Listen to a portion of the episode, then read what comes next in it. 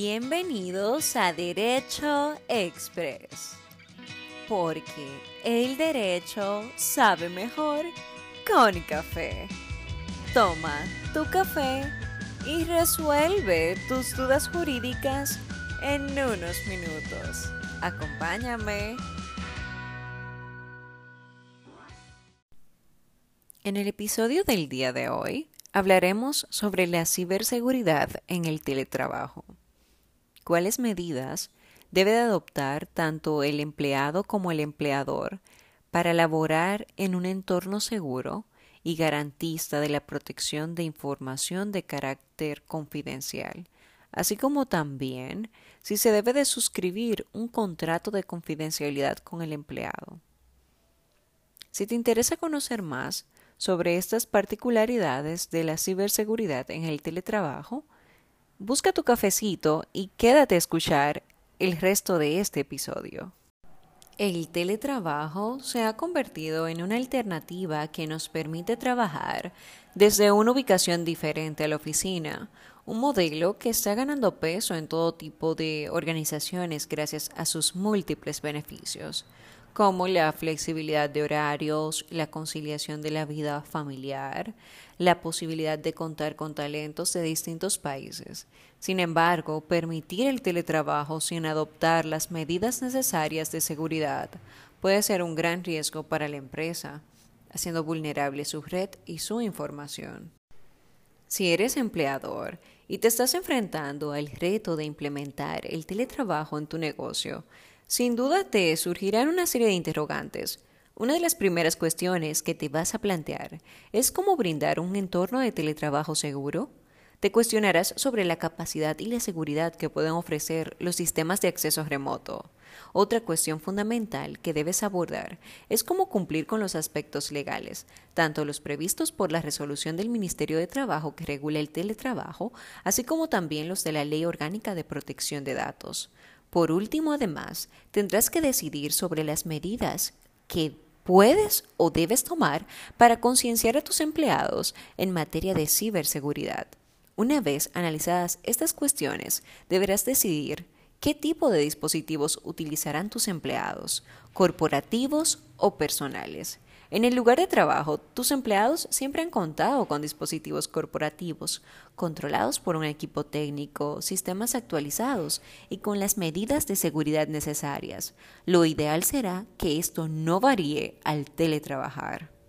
En síntesis, algunas recomendaciones para los empleadores es que es preferible optar por el uso de dispositivos corporativos actualizados en su última versión, tanto su sistema operativo como todas las aplicaciones, ya que gran parte de los ataques vienen provocados por falta de actualizaciones. Contar con copias de seguridad que permitan restaurar el equipo en caso de incidente y además este es el único modo para evitar el secuestro de datos así como también debe de existir la capacidad de reposición en caso de que un equipo falle, pudiendo sustituirlo rápidamente por otro. Una de las condiciones más básicas y necesaria también será que la red cifre todo el tráfico de extremo a extremo.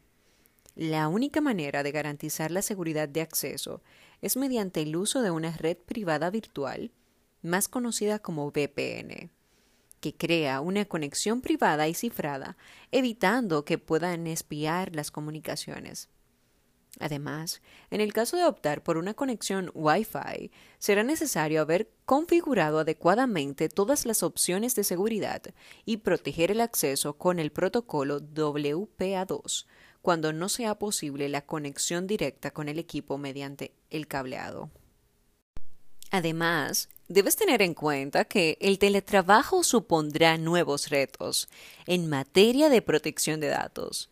Es posible que debas actualizar los acuerdos de confidencialidad firmados para contemplar nuevos aspectos, como el uso de herramientas de compartición de datos o la restricción del acceso a servicios para evitar la filtración de información. Cabe destacar que, Dependiendo del sector, cada empresa tendrá un nivel de adecuación a la legislación vigente de manera distinta.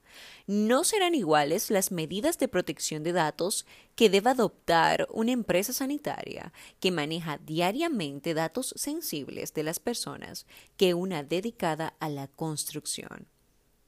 Lo mismo se aplica a los aspectos relacionados con la ley de propiedad intelectual con el teletrabajo vas a permitir que la información salga de tus oficinas, lo que hace totalmente necesario que busques las herramientas, mecanismos y acuerdos oportunos para que en caso de que se filtre información sea posible identificar a los responsables y tratar de recuperar esa información o restituir la pérdida económica que haya supuesto. Es muy importante hablar del factor humano. La concienciación es vital en temas de ciberseguridad. Los empleados, los colaboradores, suelen ser los principales causantes de incidentes, pero no de manera intencionada. Por consiguiente, debes comenzar por establecer políticas de uso y darlas a conocer. Si no se divulgan, los empleados no sabrán cómo actuar, suponiendo un riesgo para la seguridad y la privacidad.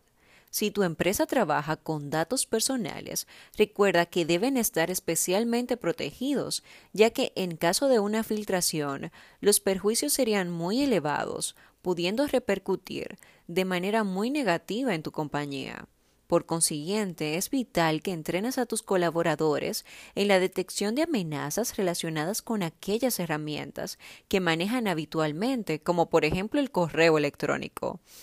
Debes facilitarles el reporte de incidentes para que sepan a quién deben comunicar cualquier contratiempo y así solucionarlo lo antes posible. Además, estos deben conocer y cumplir los acuerdos de confidencialidad y saber aplicar la ley de protección de datos de carácter personal, así como las normativas necesarias para cumplir otros requisitos legales. Por otro lado, si como empleado te encuentras en teletrabajo, deberás cumplir con una serie de pautas que, aunque puedan parecer muy simples y de sentido común, créeme, en muchos casos no se respetan. Comenzando por algo básico y necesario, lo primero que debes tener en cuenta al trabajar desde tu domicilio es impedir que cualquier persona que conviva contigo o tenga acceso a tu vivienda pueda acceder a aquella información que pueda considerarse confidencial mediante el uso del dispositivo utilizado para teletrabajar. Relacionado con esto, una práctica común entre ciberdelincuentes consiste en simular ser el de servicio técnico de la empresa, pidiendo acceso al ordenador con el pretexto de solucionar cualquier tipo de incidencia y de este modo poder hacerse con los datos de la compañía. Debes tener mucho cuidado si te sucede algo similar y verificar que se trate de un apoyo técnico real antes de concederle ningún tipo de acceso. Otra recomendación importante que debes seguir es proteger el acceso a los servicios o los soportes mediante contraseñas robustas. Es muy importante ello.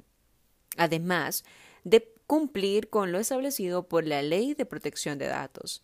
Es esencial, además, que nunca bajes la guardia en relación con la seguridad de tu red y dispositivos. Recuerda que no basta con protegerlos inicialmente, sino que de manera periódica deberás actualizar y revisar su configuración implementando cualquier mejora disponible. Por último, mantente al día sobre los últimos intentos de fraude.